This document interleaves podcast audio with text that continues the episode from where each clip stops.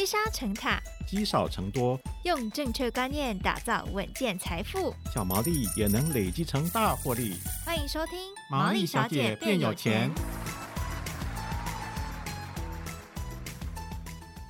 Hello，大家好，欢迎收听《毛利小姐变有钱》，我是佩服，我是笑鱼。好，在这个股市涨翻的二零二三年哦，大家回顾一下今年初。很多经济学家其实对于今年的整个景气的预估啊，大部分都是偏悲观的。嗯，而且他们都觉得，在这个暴力升息之下，今年的景气一定会迎来衰退。没错，但是呢，哎，前几个礼拜啊，长期看空大摩的分析师才跟投资人说，哎，他误判了。嗯，所以可见得今年的金融市场真的是充满了很多的变数哦。没错，就以升息来说，好，当大家以为这个联准会在上半年就会停止升息，没想到这个就业市场还是很强劲啊，而且这个核心的通膨啊，也还没有回落到他们当初设定好的标准，导致这个七月份呢，哎，联准会又再度宣布升息了。这对未来的金融市场似乎又多了一层不确定性哦。没错，所以为了要帮大家快速的聚焦呢，今天我们邀请到了国泰世华银行的理财咨询专家 Joanna 来为我们深入的分析金融市场变化，还有联准会利率决策之后的一些观察。欢迎 Joanna，嗨，你好，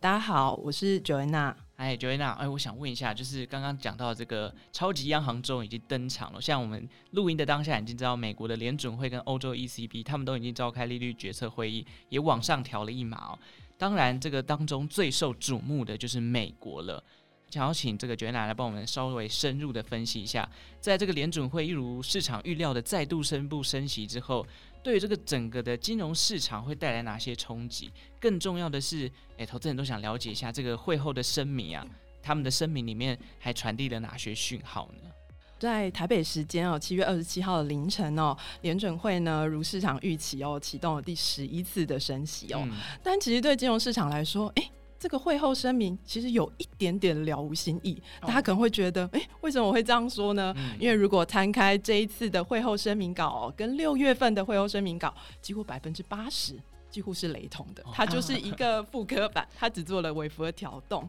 而且呢，其实这一次了无新意的会后声明呢，其实也是过去这一年哦，联准会主席鲍威尔，我个人觉得最气定神闲的一次记者会。为什么会这么说呢？哦，我们把时间轴往回推一下哦，就是刚才佩服开场有聊到，就是哎，我们过去其实是经历了。暴力升息，对，那个时间点其实是去年的上半年。大家还记得去年上半年哦，可能联准会一边安抚大家说，其实通膨只是暂时的。结果俄乌战争一爆发，哇哩嘞，这个时间点变成每一次的开会就要开始跟市场说，我们有努力在控制通膨。嗯、其实还要很镇定的说，一切都在呃联准会的掌握之中。结果哦，好不容易，终于到了去年的下半年。整个通膨看起来有获得了一些好的表现，我们看到开始降落，降落啊！大家原本想说可以来松一口气。嗯、年初的时候，其实如果大家有印象，今年开春哦，大家其实开始看到报章媒体或是金融机构的投资专家都会跟你说，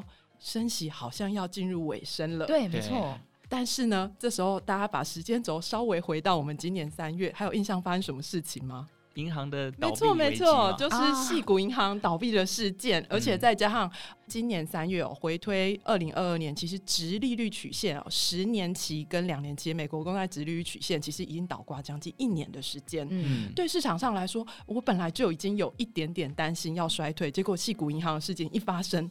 啊，全市场的金融专家们开始福至心灵，一起有一个预感。他们觉得今年要降息了，对。但对鲍威尔主席还有联准会官员来说，no no no no no，这个状况可能其实还没有这么早。嗯、但其实今年来讲，到六月开会之前，对于联准会来说，他最重要的任务却是开始跟市场解释，大家不要这么急着要降息，还没有到啊。如果大家还有印象的话，今年在六月我们开会的时间其实离现在没有很久，六月中十五号哦，在开会之前呢，市场上面啊，大概百分之五六成的机构来讲，大概都还预估今年其实是要降息的。嗯嗯，那联准会只好使出他的绝招，他在整个六月份呢，他就提供他的整个利率的点阵图，让市场知道说，哎。我的暂时停止升息，其实不代表我的升息要停止喽。嗯、他开始跟市场沟通说，其实，在通膨这件事情，我们开始留意到，不是油价掉下来或食品价格掉下来，我们可能还有更多层面。原因是因为就业市场很火热，让薪资这件事情掉下来速度变慢，嗯、所以大家又开始有心理准备，通膨其实下来速度比较变慢。嗯、而且另外一件事情是，刚才我们开场有聊到，大家很担心年初要经济衰退。矽谷银行也倒了，是不是？接下来经济状况很差。嗯，但是对于联准会官员来说，其实不断的安抚大家，也提醒大家说，其实经济比大家想象的更有韧性。嗯，对。所以降息这件事情，其实，哎呀，大家想的太早了。因为从利率点阵图来说，已经很明确的告诉大家，十九位的官员大概有大半数都是赞成今年可能还要再升息一到两码。嗯。哦而且要降息，可能是二零二四，这是六月份的，不管是利率点阵图或会后声明，其实要告诉大家的事情。嗯、那我开场为什么会聊这么多，讲了这么多，提到说七月份其实了无新意，因为其实会发现这次在开记者会的时候，鲍威尔主席就非常气定神闲，就是告诉大家说：“看吧。”整个通膨的数据虽然油价掉喽，但是因为大家开始出去玩了，对去餐厅吃饭，在运输费或服务相关的费用，因为你的薪资调涨，这些费用也增加了，通膨下来速度其实变慢了。所以我们可以看到这次的利率决策，暂时停止升息之后，又再度的升息了一码。嗯、这次的利率决策来到了五点二五到五点五这个区间。其实，在会后记者会的时候，也发现鲍威尔主席其实就直接跟所有的记者说：“我们之前在内部工作会议，其实都有一直讨论有衰退这样的可能性。嗯、但是在这一次的会议讨论之后，我们决定把这样的预测。”开始降低它的比例，甚至考虑要移除。换、嗯、句话说，其实美国的经济的表现状况真的比大家想象的来的有韧性，而且稳定。嗯、今年衰退的几率其实不这么高，嗯、所以他也告诉大家重申哦。我们今年可能暂时没有要考虑降息，是嗯嗯。那像昨天呢、啊，其实大家如果留意新闻的话，也会发现，哎，美国第二季的 GDP 其实表现的非常的好，嗯，它其实成长二点四个 percent，比市场预估来的好哦。对、嗯，所以对投资人来说，其实这一次虽然会后的一些声明或者是记者会的讯息有一点了无新意，可是其实也给大家多一点点的信心。其实整个经济环境状况相对还是有一些稳定性在哦。然后，哎，所以因为在七月中的时候，我们知道说国泰世华银行其实邀请了这个 Fed 前副主席克拉里达来台湾。那么这个是继伯南克之后呢，有再次的卸任联准会官员来台湾演讲啊。其实因为当时克拉里达就预期说，哎，全球经济成长会面临下行的风险。不过因为刚刚听 Joanna 这样分享，是不是意味着这也是为什么股市这么热的原因呢？是不是投资人期待说，哎，这个复苏讯号已经到了？那也想请问觉得哪就是你会怎么样解读这一波的涨势？其实要分享这一波的整个股市转折哦，我觉得可能也可以比较，就是去年跟整个今年。在经济的情势倒不至于到说是复苏，但是它有一些的状况改变哦。因为最近刚好就是 Nolan 导演新上演的电影《奥本海默》上演哦。对，大家如果还没有去朝圣，我们先借用 Nolan 导演的经典之作《全面启动》，我们把时间轴又再度的回到二零二二来做一些讨论，看是有什么状况开始发生改变哦。去年让其实市场上股市表现状况比较弱势的原因有两个，一个是我们刚才聊到的暴力升。升息，那升息会让整个不管是银行的利率啊调升，或者是在公债的殖利率，其实也会快速的上升。这里面其实光去年美国升息就升了五个 percent，从零个 percent 升到五个 percent 哦，嗯、它其实影响到的是股市的估值。嗯，大家想说，嗯，这是什么意思哦？例如说，在二零二一年的时候，其实全球利率大概是零个 percent，那时候台积电一年如果赚二十三块，大家会觉得，嗯，我愿意花六百块来买一张台积电。嗯，可是，在二零二二年这个时间点。你光放到银行的存款，可能就已经到三到四个 percent 的时候，台积电一样很棒啊，它赚了二十三块。但是大家这时候就会想说，嗯，我可能不想要放这么高的风险在股票，嗯、所以反而会造成股市的价格，台积电的价格可能就顺势往下走。嗯，这是二零二二年其中一个影响的原因。另外一个原因则是，就是在高通膨的环境底下，难免大家去年哦，可能因为你的早餐钱、你的中餐钱开始变贵，你的消费其实会有所减少。其实也影响到企业的获利，因为对企业来说啊，它的成本变高了，可是大家消费变缓了，所以在企业的获利状况。对于市场上面预估来说，其实都下修的比较悲观。嗯、那包含笑瑜刚才一开始开场讲的，就是摩根斯丹利的知名分析师，其实去年跟今年年初都一直在提醒大家这件事情。嗯、但是今年市场状况开始有几个改变哦。第一个就是我们刚才聊到，就是诶，美国的升息虽然是还在做升息的动作，但是其实慢慢进入了尾声。嗯，所以在整个估值。之前大家觉得暴力升息，估值就要大幅下修，可是当升息进到尾声。估值其实不需要进到这么大幅修正，之前修正的太多，所以顺势有做一些拉回。嗯、那另外一个部分呢，其实是因为 COVID 这件事情开始让我们的经济活动出现一个类似接力赛的状况。接力赛，对，大家可能觉得这个状况有点难去理解哦。不晓得佩服跟笑宇今年有出国去观光或旅游，或正准备要出国去观光旅游吗？有，我今年年初的时候就已经去日本大阪了，去小微波火了。我想线上的听众朋友，可能不管是自己啦，或是周遭很多亲朋好友，最近或是都已经出国玩了一趟回来哦、喔，而且可能有下一趟旅程正在安排中，这可能是最近大家比较大额的一个消费支出哦、喔。嗯、但我如果问另外一个问题，可能就比较难一点，不晓得大家有没有印象，当 COVID 刚发生的头一年的时候，大家都被关在家里的时候，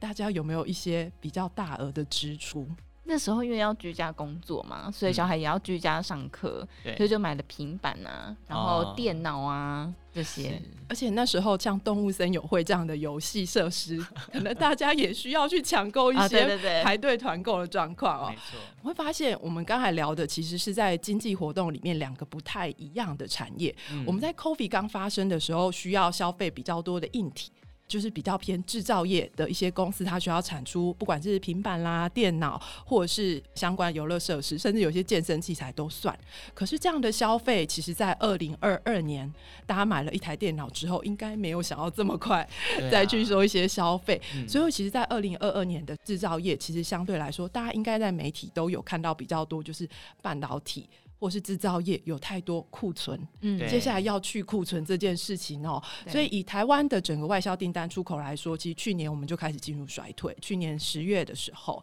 相对来说，整个制造业虽然这一块是衰退了，但是在经济活动的另外一块，其实就开始蓬勃发展哦。就是最近大家可能观察到，哎、欸，像台湾是今年才开始拼命往国外去做一些相关的旅游啊，大家可能也很乐意在餐厅跟朋友约吃饭，嗯、因为可能之前居家居太久，都线上开视讯吃饭哦，现在可能都愿意到餐厅，甚至到电影院。都是一个培养感情的方式。这两个其实以我后者提到的，在一些旅游观光消费，它其实属于比较服务业这样子的经济活动。嗯、我刚才为什么说是接力赛呢？因为在二零二二年，其实整个制造业开始降温。所以这是大家为什么担心经济要衰退，因为打开报章媒体都是这样子的新闻。对。但是在美欧，其实二零二二年下半年开始解封，亚洲比较慢，是今年会发现经济活动有另外一个引擎，其实正在蓬勃的发展哦，就是服务业。所以，对于为什么联准会到现在非常有把握的跟大家说，诶，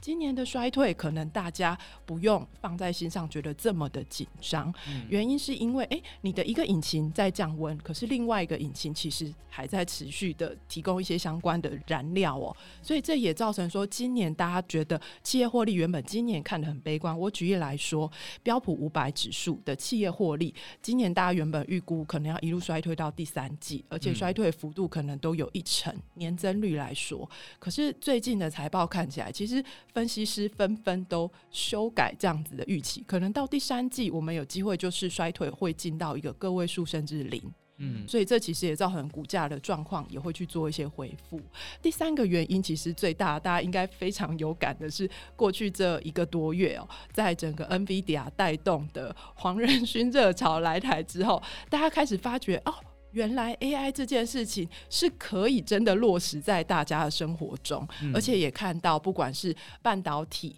或者是伺服器，甚至相关的硬体，开始有一些新的订单推升哦。嗯、所以去年跟今年来说，哦，我们现在的确还在整个经济有下行风险这件事情的未接当中。是，但是其实我们的经济的状况可能比大家原本预估的稍微来得好一些，嗯、甚至我们可以开始期待明年可能也会有一些像 AI 带动的一些新订单开始。会让经济循环表现的比较好，嗯、所以对于股市来说，可能到接下来的环境底下，大家可以开始留意相关的投资机会。嗯，哦，所以其实分析师已经慢慢调高，甚至连标普五百指数也往上在进行调整了。就这样，刚刚 Joanna 讲了一个引擎现在熄火，另外一个引擎又开始热起来了。不过，其实当时在刚刚这个孝宇提到这个论坛上面，有这个国泰世华银行的首席经济学家林启超超大呢，他也有提到，其实全球的经济成长的下行啊，其实还是有一个蛮快速的状况跟蛮深的状况哦。当然，除了美国之外，很多人也要关注的就是这个中国大陆的一些经济的转变了。因为其实过去二十多年来，我们都知道全球成长最亮眼的市场就是在中国大陆。但是现在中国的这个经济啊，都已经有明显的降温的现象了。如果放眼未来这个十年呢，趋缓的状况应该是可以预期的。但在这样的前提下，重新调整这个资产配置，我相信就是很多人投资的这个一个重要的课题啦。那尤其很多投资人其实都有自己的正职工作，我们可能没有办法像一些专业的这个理财分析师啊，或者是一些投资人这么专业的哦，进去杀进杀出，跟着市场上上下下。想问一下 Joanna，如果想要避开这样的波动风险，有哪些资产类别会是我们可以比较选择哦，或者比较好的一个选项呢？避开波动风险这件事情，嗯、可能其实在所有的金融资产来说都没有办法 办到这件事情哦。连存银行都会有，对不对？呃，存在银行可能相对您在保额的范围底下的确是有。那的确，大家现在也还是可以留意在存款的部分，可以去做一些留意，尤其是在美元。的定存、嗯、这边其实相对波动风险是比较小，不过就像小鱼刚才说的，通膨这件事情还在继续的发生。那另外一个角度来说，其实以存款，大家应该都有印象，今年因为美国持续的升息，现在定存利率存的比较好。但如果明年美国开始降息了，大家明年到期的一些存款，可能就会碰到续存的时候利率没有办法像二零二二年存的这么漂亮这样子的问题哦。不过刚才佩服也有聊。到就是说，哎、可是金融市场的确，我就是有一些波动，我怎么样在我晚上睡得着，可以在我可以接受的波动里面来达到一个长期的资产去做一个增值哦。会有两个部分想要跟大家分享，一个部分其实除了在定存之外，我们可能会想要帮自己。或来寻找一些类固定收益这样子的概念，可是想要跟美元定存比较不一样，是我可能有没有办法是未来三年、五年甚至更长？有些投资朋友可能会想说：“哎，我想要十年、二十年都有一定还不错的收益，有这样的东西吗？”其实是有的哦，因为在联准会暴力升息过程当中，其实推升了就是美国的公债，还有一些固定收益的收益率，其实都提高了。所以在固定收益的部分的。有一些债券的一些标的，还是可以提供投资朋友来做一些选择哦。不过，因为债券这么多啊，因为在现在市场环境讯息还是比较多。那刚才沛甫也有聊到说，哎、其实经济还是有下行这样子的波动，难免还是有。可能在挑选上面的话，就会比较建议大家可以挑一些品质比较高、性品比较高，例如说大家很知名的公司，像是微软。苹果它都属于投资级这样子的发行公司，这样子的标的，它其实现在也可以提供大家大概一年四趴左右的收益率，其实相当的不错哦。嗯、那我想，可能其实线上很多听众朋友可能对于之前在存股上面，就是存股票想要领股息，想要寻求的大概也是四个 percent 左右这样子还不错的收益。对可是股票难免波动就会比较大，嗯、现在可能就是有体质比较好的公司。其实就可以提供大家一个比较波动小，但是稳定可以领息收这样子的选择，这可能会是一个在大家投资配置上面来说，可以相对一个波动比较少的方式，嗯，来去做个掌握。嗯、另外一个部分呢，其实我们刚刚有聊到，今年可能大家对于经济衰退这件事情的整个预测值哦，可能开始要去做一些调整跟修正，因为可能整个经济韧性目前还是有的。对，那我们刚才也聊到说，哎，制造业虽然熄火了，可是，在 AI 的带动之下，也许明年很多制造业，像台积电啦、啊，或一些半导体的公司，它开始要备货了。嗯，对。今年虽然稍微熄火了，但明年准备在整个备货的过程当中，制造业准备要有下一波的产能去做一个复苏哦。这一块其实，在股市上面的投资，因为第一，我今年没有真的要衰退这么的悲观；第二，明年开始有一些新的要成长的公司，我可以开始去留意这些股票的配置。最近当然股市可能大家看到几只大的科技股真的涨得比较多，很夸张。那我们之前都会说，哎呀，涨多就是最大的利空，可能这边要稍微休息一下。我们的确也觉得说，短线上面这边真的可能波动会比较大。对，但是我们看的是明年，嗯，所以进到下半年还没有上车的投资朋友，其实这边就可以开始留意，是不是在股票的部分，我们慢慢来掌握一些大的好的公司，慢慢来增加未来资产配置，有一些增值。空间这样子的标的哦，嗯，好，所以大家可以慢慢的去留意哦。不过另外一个大家也很关注的话题就是美元的汇率啦，因为这个美元汇率贬势明显嘛。那想请教 Joanna，这个原因是哪些呢？然后另外对于台湾的投资朋友来说，在下半年来说，我们会是一个换美元的时机点吗？其实如果我们聊国际美元哦，大家可能常用的会观察美元指数，这个指数它其实最主要的组成有两个货币，嗯、一个是欧元。一个是日元，嗯、这两个比重，像欧元的比重大概就是五十七个 percent，日币的话大概也将近两成哦。嗯、所以主要影响整个国际美元的走势，会来自于呃美元跟欧元，还有美元对日元这两个的货币政策嗯怎么走。嗯、前面有聊到说，其实去年美国就是暴力的升息，欧洲去年下半年有加入升息，但日本还没有，嗯、所以其实去年美元很强。那今年大家会发现，哎，这个趋势有点倒过来。原因是因为大家开始去猜测说，哎，美国是不是升息要慢下来了？这时候虽然日元没有动，但是欧洲的央行因为通膨问题还很高哦，因为欧洲像现在通膨大概还五点五个 percent，好高，所以可能他还要继续做升息，反而是造成美元开始去做一些贬势。嗯，不过